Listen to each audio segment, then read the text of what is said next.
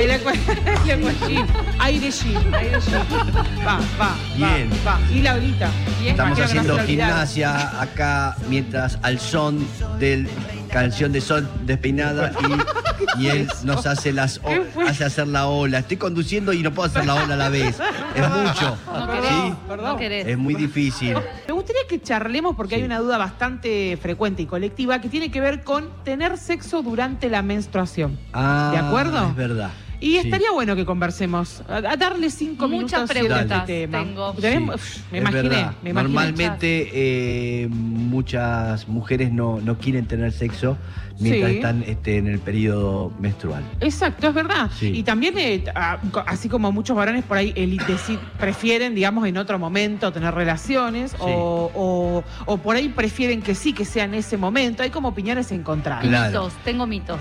Ah, bueno, los vamos a charlar entonces, Uf. muy bien. Bueno, ¿qué sucede, digamos? Prim- lo primero que hay que charlar sobre esta temática es el tema, hay un tema cultural. Después vamos a conversar sobre, digamos, si hay riesgo de embarazo o no. Hay un montón de cuestiones que, que- que la gente tiene dudas Sí. y hay desinformación. Bien. Pero vamos con lo más sencillo y lo más práctico, a empezar conversando vinculado a la cultura, digamos. Sí. Hay una, una cuestión de que la menstruación es algo sucio, Sí. ¿no? De que la menstruación, es cierto que cuando ese, ese- esa menstruación toma contacto con, con el aire exterior, es decir, sale de su, de su, de su lugar estéril, que es el, el- el útero, ¿sí? El- ese compartimiento, y sale al exterior, toma contacto con el oxígeno y es más fácil que sufra distintos procesos que hace que tenga mal olor, que tenga otra consistencia. Bueno, quienes alguna vez hemos usado la copita, sabemos que la sangre menstrual no tiene olor, que no, no tiene consistencia fea, es, es- es sangre Ajá. este, sin olor, es una cosa bastante eh, limpia y, y estéril en ese sentido. Pero sí es cierto que cuando está en la vulva, bueno, puede convertirse en algo un poco más Ok. nada, extraño para, Sí. para nosotros.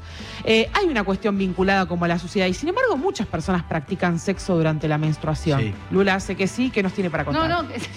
que- ¿Qué nos quiere contar? sí, Tiene fotos, tiene fotos. ¿Tiene fotos? ¿Las vamos Sí. a pasar ahora? Sí. Bien. Diapositiva. No, que te estoy escuchando. No, sí, que te, Sí. te sentía que Ah, ah, dice que sí que es verdad, la está, la está acompañando, doctora. Bien, perfecto, No gracias. tiene nada para decir. Yo quiero saber, eh, los varones de esta mesa, sin señalar, sí, ¿alguna vez han, eh, ¿alguna vez menstruamos. han- Sí. no, bueno, quizás sí, no lo sé. ¿Alguna vez han tenido sexo eh, con otra persona? Sí, claro que sí. Claro- Quizás no, no claro sé, que no sí. tiene por qué Sí, ser sí. una obviedad. claro que sí. Bueno, y eso les resultó, de, con una mano en el corazón, les resultó asqueroso, No, resultó no, más no. placentero que otras situaciones. no, nada, bueno, sucede así. Bien, Está, llega el deseo y nada nos este, detiene. perfecto. ¿Sí? No sé si le respondí.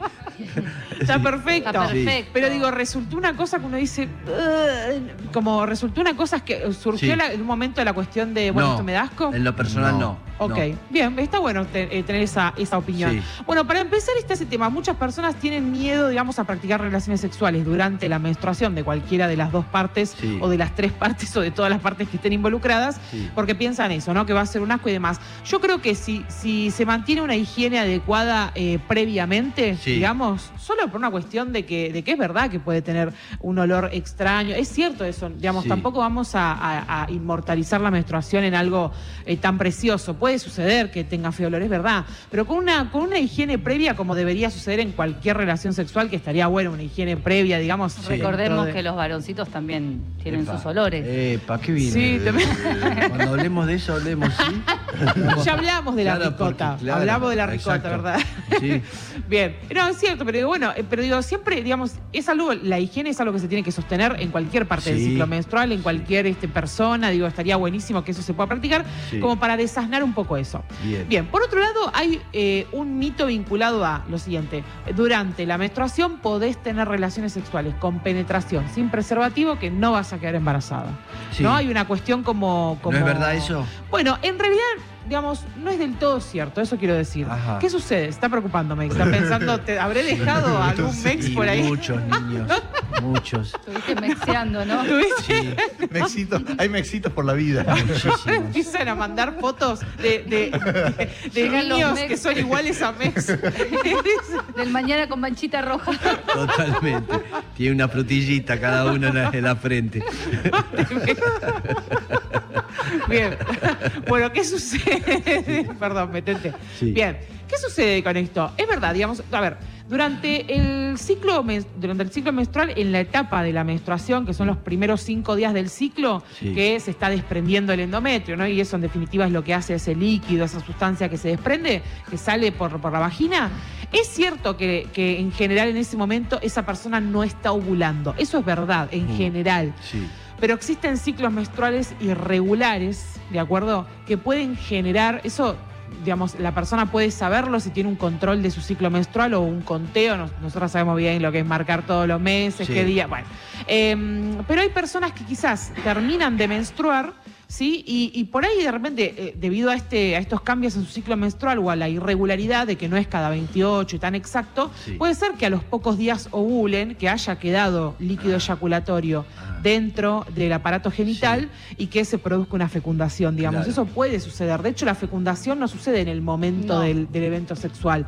Exactamente. En general sucede unos días más tarde, Ah, hasta mira. que se encuentran. Sí. Exacto, sí, hasta que se encuentran el espermatozoide. Con el ovocito pasan días que el espermatozoide está ahí recorriendo Ah. ese espacio. es chiquitito, chiquitito, Por eso, tiene que llegar. por eso, discúlpeme la No, ignorancia, pero eh, la ducha vaginal para justamente sacar todos los espermas, eso, eso tenía efecto, o se hablaba de una época de hacerlo como algo anticonceptivo. Sí, o sea, digamos, Porque no. todavía no llegó a, a unirse el lóbulo, y no- digo, Exacto. porque tiene un tiempo para poder Tiene sacar. un tiempo, exacto. En general, sí es verdad, hay muchas personas que practican la- la- las duchas vaginales Sí. posterior al sexo eh, sin, sin un método de barrera. Eh, no es lo más efectivo, la realidad es esa. O sea, de- desde uno, uno usa el sentido común y piensa, bueno, si yo lavo lo que está ahí, debería sacar todo, no debería Sí. quedar nada.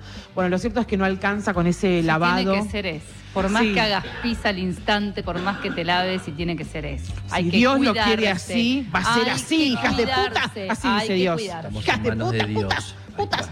Bien, muy bien. Por otro lado, eh, ¿qué sucede? Bueno, ahí, des- ahí desasnamos otro mito. Sí. Bien, ahora, ¿qué sucede? Eh, algunos, en algunos, eh, en, a- en algunas bibliografías eh, se menciona que tener sexo durante el ciclo menstrual, Sí. durante, perdón, no el ciclo no, durante la menstruación, es beneficioso desde la perspectiva del dolor, ¿sí? O sea, los dolores menstruales son un bajón, son cólicos, son como sí. si fueran eh, dolores de intestino, quiero decir, o sea, de víscera hueca, eso quiero decir, genera presión, bueno, y este, muchas veces, así como ya salió un estudio que hablaba sobre la masturbación durante la menstruación que aliviaba los dolores menstruales, Ajá. incluso con números casi, casi que igualan el consumo de, de analgésicos con, con ibuprofenos a los convencionales. O sea, masturbarte casi que equivale a tomarte un ibuprofeno, más Mirá. o menos.